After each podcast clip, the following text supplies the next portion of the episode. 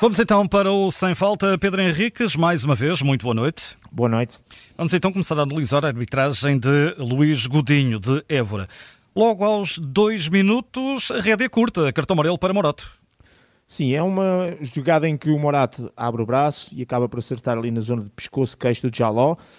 Um, o que eu disse na altura, mantenho que é esta questão. É lógico que ele, árbitro, uh, acha que este é o momento já para segurar o jogo, para dizer e mostrar claramente que a tal rédea curta que estavas a dizer, só que quando aos dois minutos mostras um cartão amarelo, tu fechas completamente todas as hipóteses do que vem para a frente, ou seja, de gestão de qualquer que seja a situação, porque depois a seguir não vais gerir um cartão que possa surgir à frente. E o risco que corres é este que eu costumo dizer muitas vezes também, que é se tu, porventura, falhares num jogo um ou dois cartões amarelos, nomeadamente o primeiro, se for o segundo, para a acumulação é diferente, ninguém se vai lembrar.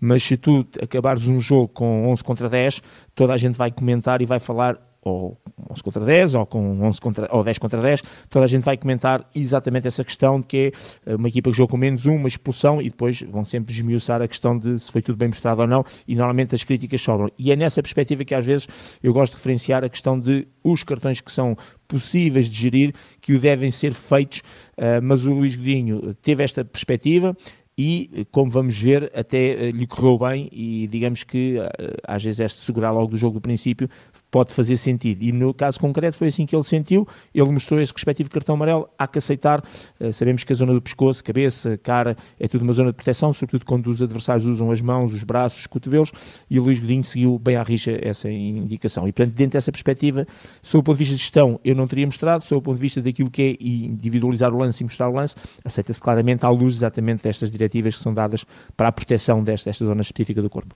Ainda dentro do primeiro quarto de hora, aos 12 minutos, um gol anulado ao Benfica. Sim, Di Maria faz o passo para o Rafa, o Rafa está adiantado em relação ao penúltimo adversário, o assistente bem deixa a jogada terminar, levanta a bandeirola no pós e depois o VAR confirma, portanto tudo correto, seguiu-se o protocolo e portanto nada a dizer, para as repetições percebemos que realmente o Rafa está mesmo adiantado. E aos 14 não há penalti por uma mão do João Neves.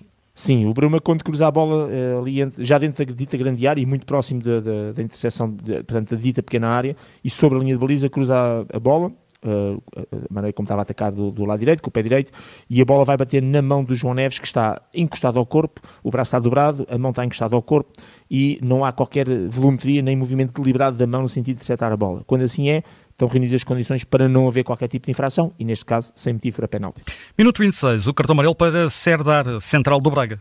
Sim, o Cedar uh, vê cartão amarelo porque quando uh, enfim, fica nas covas em relação ao Tankstead, que lhe ganha à frente, está uh, na zona da área lateral e, portanto, pode entrar na área, de, mas de forma lateral, também no, no corredor direito, e com a mão esquerda no ombro puxa e retarda ali a progressão do Tankstead. E, portanto, o árbitro bem a mostrar o cartão amarelo, sobretudo pelo corte deste, desta jogada, nós tecnicamente dizemos que é um corte de um ataque prometedor. Segunda parte, golo anulado ao Benfica, mais um minuto 68. Sim, golo bem anulado, uh, por fora de jogo também. Uh, neste caso, o gol é anulado ao Braga. O João Moutinho, quando faz o passe para o Ricardo Horta, o Ricardo Horta está adiantado em relação ao penúltimo adversário. Isso percebe-se depois com as repetições e, mais à frente, a cidade do futebol, como faz sempre nestas situações de mais limite, portanto, acaba por mostrar uh, as linhas do fora de jogo e os respectivos centímetros, de acordo com a tecnologia que nós usamos em Portugal, e percebemos que o Ricardo Horta estava adiantado muito curto, mas estava adiantado 11 centímetros. Cartão amarelo também para Zé Fonte, minuto 75, uma bola dividida com avançado do Benfica. Sim, eu na altura disse que aceitava a decisão, depois fui rever o lance, é daqueles que vou alterar a minha opinião, porque o Fonte não faz falta sobre o Musa, quem faz falta é o Musa sobre o Fonte. Portanto, o Fonte realmente a ideia que eu fiquei é que tinha pontapeado o pé do Musa e, e cortou com essa falta, cortava uma jogada de algum perigo, porque o Musa estava a fazer uma transição, já, já tinha passado meio campo e portanto tinha ali um corredor aberto, mas depois com as repetições percebe-se que quando o Fonte vai pontapear, realmente ele pontapeia, mas é o Musa que lhe apresenta a sola por cima e os pitons e portanto não só o cartão amarelo é mal mostrado ao Fonte, como o cartão amarelo devia ter sido mostrado ao Musa, porque quem faz uma entrada perigosa e negligente é o Musa. De qualquer maneira, como vamos ver no contexto do jogo, acaba por ser um, um erro muito pouco relevante. Uh, uh, quinto cartão amarelo na série para, para Fonte, estão à parte. Entretanto, minuto Exato. 81, sem penalti sobre Bruma.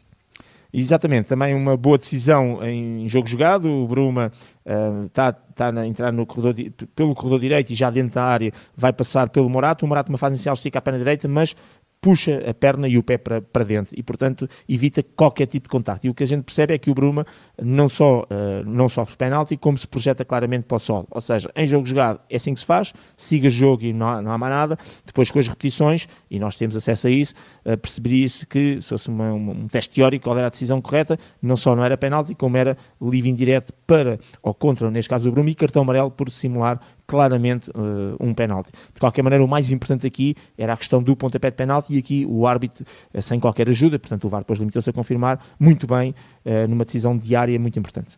É um cartão amarelo clássico, o Benfica a ganhar, minuto 89, claro. e o guarda-redes o belo do amarelo. É isso mesmo, todos os jogadores que retardam o recomeço de uma pontapé de baliza, neste caso, lançamento lateral, o que quer que seja, portanto, o reinício de, de um jogo, ou do jogo, uh, o árbitro deve mostrar o respectivo cartão amarelo, como fez, e aqui percebe-se claramente, estamos a acabar o jogo, minuto 89, embora depois tenhamos tido 7 minutos de recuperação de tempo perdido, descontos, e o árbitro aqui a assegurar aquilo que, que iria ser aqueles 7, 8 minutos finais. Cartão amarelo também para Vítor Carvalho aos 94 protestos. É uma situação em que há realmente uma falta sobre o João Mário.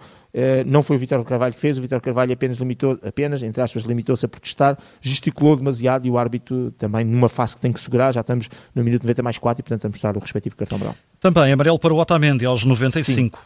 Na, na, altura fiquei com a ideia que teria sido eventualmente por palavras, porque só se vê mais à frente. Aliás, eu só soube que houve cartão amarelo porque os nossos colegas estavam no direto e disseram que houve cartão amarelo. Na altura não estava a dar essa imagem e mais à frente, e não deram. E depois, só mais a, um minuto ou coisa depois, é que mostraram o árbitro a mostrar o respectivo cartão amarelo, mas não a causa.